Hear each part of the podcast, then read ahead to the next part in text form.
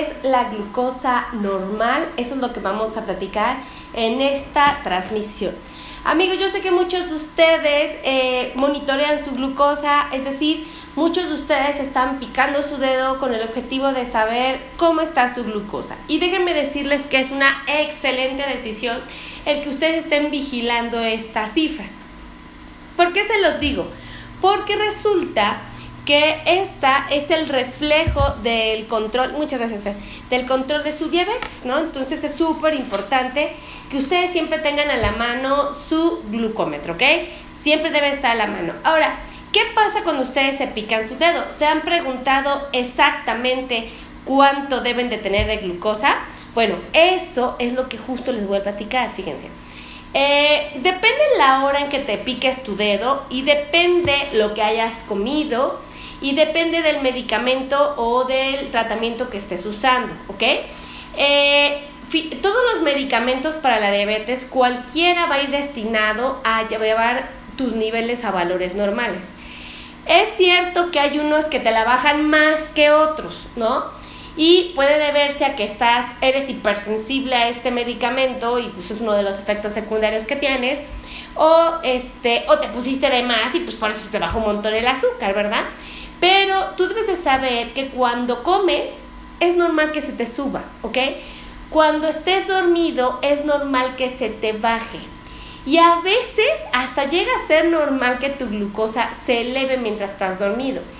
Pero tú tienes que saber dónde estás parado. Tienes que tener la certeza de que eh, tus niveles están en valores normales según las condiciones en las que te, te encuentres, ¿vale?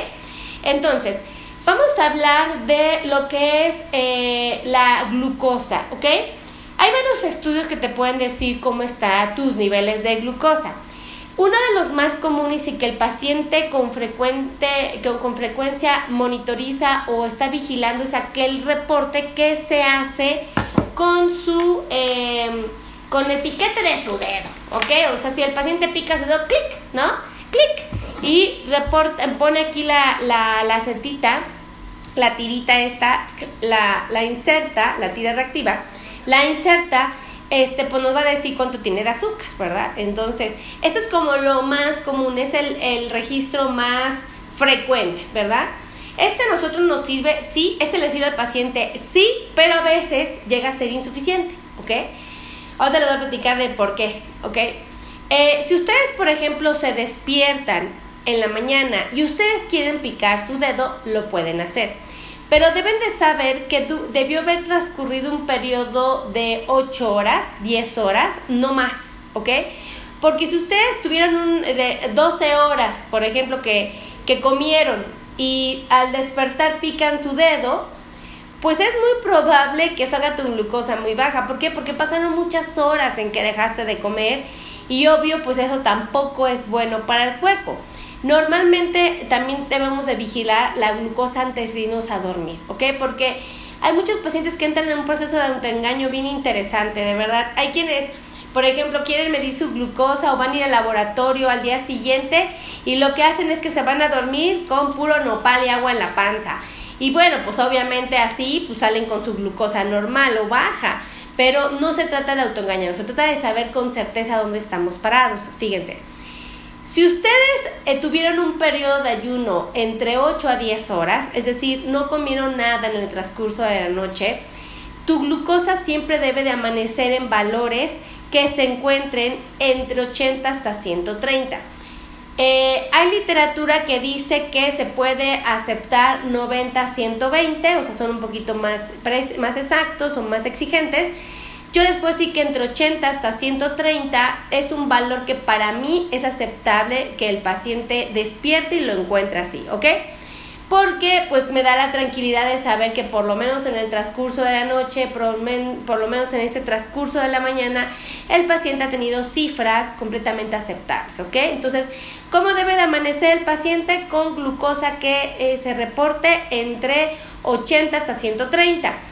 Eh, ¿Qué significa esto? Que el paciente puede amanecer con 82, puede amanecer con 87, puede amanecer con 91, puede amanecer con 94, puede amanecer con 105, puede amanecer con 120, puede amanecer con 129. Y entonces yo me siento satisfecha, ¿ok? Eso es lo que significa que su glucosa esté entre 80 hasta 130. Ahora, cuánto debe de estar su glucosa antes de que coma, porque también es importante saber cuánto tuvimos antes de comer. Si tú tuviste una glucosa de 400 antes de comer y comes y tu glucosa se sube a 580, por ejemplo, bueno, tú vas a espantarte y puedes pensar, oh my god, mi glucosa está altísima porque comí demasiado.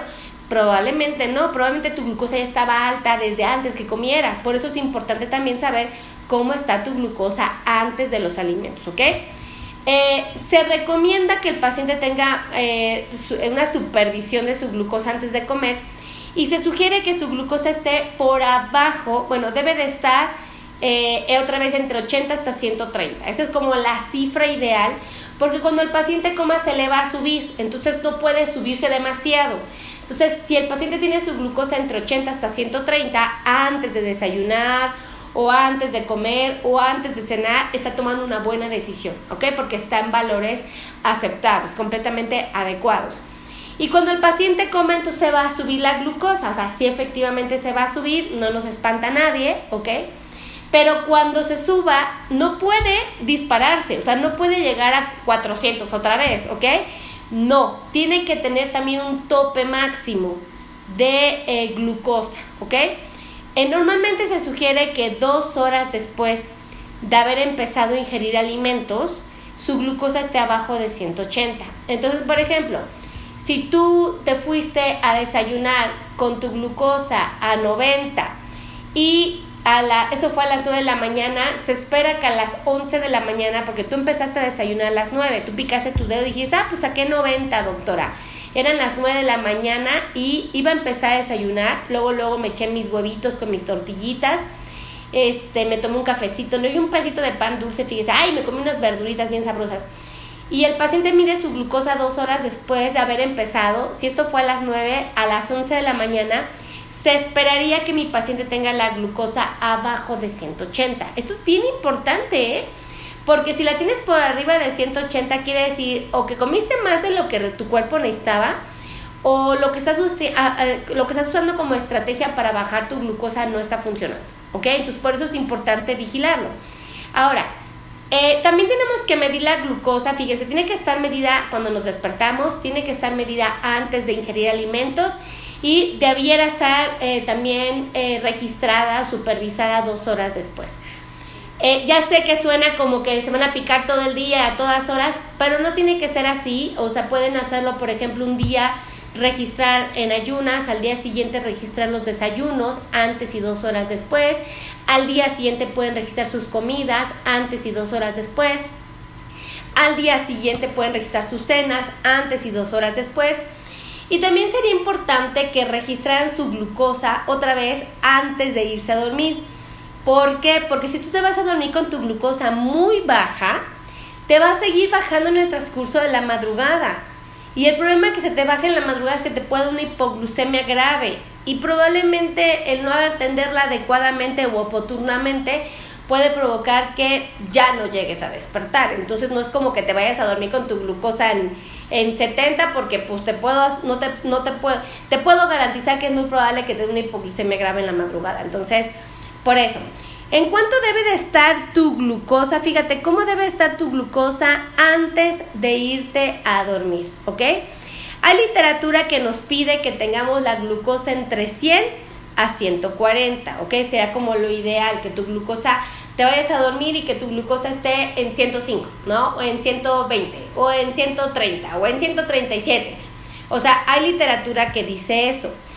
Yo les voy a ser bien honesta, ahí sí, yo soy de las que espero que mi paciente tenga el azúcar un poquito más alta porque la gran mayoría está usando hipoglucemiantes que provocan bajas de glucosa y la gran mayoría se aplica sin insulinas. Entonces yo prefiero que mi paciente se vaya a dormir con su glucosa entre 110 a 150. ¿Por qué? Porque si él se va a dormir con 140, vamos a suponer, cuando duerma su glucosa va a bajar, va a bajar, va a bajar, va a bajar y cuando despierte su glucosa va a estar normal, va a estar en el margen que a mí me gustaría, que es de entre 80 hasta 130. Ahora, esto es bien importante que lo sepan porque necesitan estar al pendiente de esto. Ahora, eh, ustedes pueden llevar su registro, sí, yo les sugiero que tengan una libreta anotada toda su glucosa, pero no nada más me anoten la de la mañana, la del desayuno, porque aunque es muy útil puede llegar a ser una herramienta un poco limitada. Entonces, pues háganle como les digo, midan su glucosa antes de, al despertar. Y ay, también saben cuándo estaría muy bueno que la midan en la madrugada a las 3 de la mañana, porque puede ser que su hígado eh, libere glucosa en la mañana, digo en la madrugada con el fin de regularlos. Y entonces puede ser que si amaneces con la glucosa alta, pero tú te fuiste a dormir con la glucosa normal, quiere decir que tu hígado está soltando glucosa. Entonces ahí lo que puedes hacer es dormir con, con un, eh, con un poquito más de azúcar, o sea, elevarla un poquito más para que en la madrugada no se, no se suba y en la mañana tengas tu glucosa en valores normales. Entonces hay pequeños truquitos y por eso es que les digo que yo prefiero que estén un poquito más arriba entre 110 y 150, pero va a depender mucho de cada paciente. Entonces ahí yo se los dejo de tarea para que lo piensen, ¿vale? Y yo sí los invito a que estén revisando su hemoglobina glicosilada. Es otro estudio que nos deja saber cómo estuvo su azúcar las 24 horas de los últimos tres meses. Y el objetivo es que el paciente que tiene diabetes tenga su hemoglobina glicosilada. No se confundan, es glicosilada o glucosilada. Ah, tiene que estar ah, en 6.5%, ¿ok? Si ustedes sacan un valor por arriba de 7, ya, no, su diabetes no está controlada, entonces por favor busquen la manera que su hemoglobina glicosilada siempre esté en 6.5, ¿ok? Porque eso pues nos va a dar eh, tranquilidad de que el paciente tiene un control de su diabetes. Así es que ahora que ya saben estos, estas, esta información, por favor compartan, compartan, compartan. Y les quiero pedir el favor que me escriban aquí abajito de qué tema quieren que les sabe, qué tema les interesa. Yo con muchísimo gusto de ese tema voy a hablar, pero necesito que ustedes me escriban, que ustedes me digan, justo para que no nos llevemos eh, para que ustedes tengan información que les interesa, ¿ok? Eso es bien importante. Así es que si quieren agendar cita conmigo, con mi equipo de trabajo, les voy a dar los teléfonos. Acuérdense que aquí tenemos médicos expertos en dolor neuropático. Ustedes se quieren quitar los calambres, los piquetes, los adormecimientos, los ardores, la quemazón, la frialdad, entumecimiento, dolor en sus pies. Bueno, pues agenden cita con un especialista en dolor neuropático, ¿verdad? Y aquí tenemos unos muy buenos que los atienden presenciales o los atienden virtuales, ¿ok? Los pueden atender vía telefónica, vía WhatsApp, vía computadora, sin problema. Este, tenemos también especialistas en la circulación, tenemos médicos que se dedican a controlar su diabetes, también tenemos otros que son nutriólogos expertos en diabetes, tenemos cardiólogos, ortopedistas, tenemos eh, podólogos, ¿verdad? Tenemos un montón de especialistas aquí este, que les ayudan, ¿verdad? Ahí les van los teléfonos para los que quieran agendar cita. Los teléfonos son 5582 16 24 93. Lo voy a repetir por si se les fue, si se les barrió. 5582 16 24 93. Otro teléfono es el 55 90 01 19 99. Lo repito, ayúdenme a escribirlo aquí abajito. 5590 01 1999. Me encantaría que me puedan ayudar a escribirlo aquí abajito y otro número más por cualquier variante 55 26 51 6107. ¡Eh! ¿Quién me ayudó a escribirlo? Ya vi que me ayudaron, pero no traigo mis lentes. ¡Ah, su doctora Meli! Ah, acá está, la doctora Meli ya trajo sus lentes porque nomás no mira bien. Nomás no mira bien su doctorcita. A ver, ¿qué? ¡Ay! Colucha 1. Ay, gracias, Colucha, que a todo dar, que me hayas ayudado a escribir. Coluchita, un beso a Colucha por ser tan a todo dar. Pero fíjense qué tan importante es esto de revisar su glucosa. O sea, no es que ustedes digan, ay, sí, doctora, pues amanecí bien. No, espérense, no es que amanezcan bien. Tienen que amanecer bien, súper bien, porque eso nos da tranquilidad, ¿ok? Súper, súper importante. Compartan, compartan, compartan. Lléganme a saber de qué mundo, de qué mundo. Oigan, ¿de qué mundo me están viendo? Unos de Marte, otros de Júpiter, ¿de dónde? ¿De dónde? ¿No? Entonces, este, ¿de qué parte del mundo me están viendo? ¿Vale? Los quiero mucho, que Dios me los bendiga. Gracias por estar aquí. Me siento muy afortunada de verlos conectados en esta transmisión.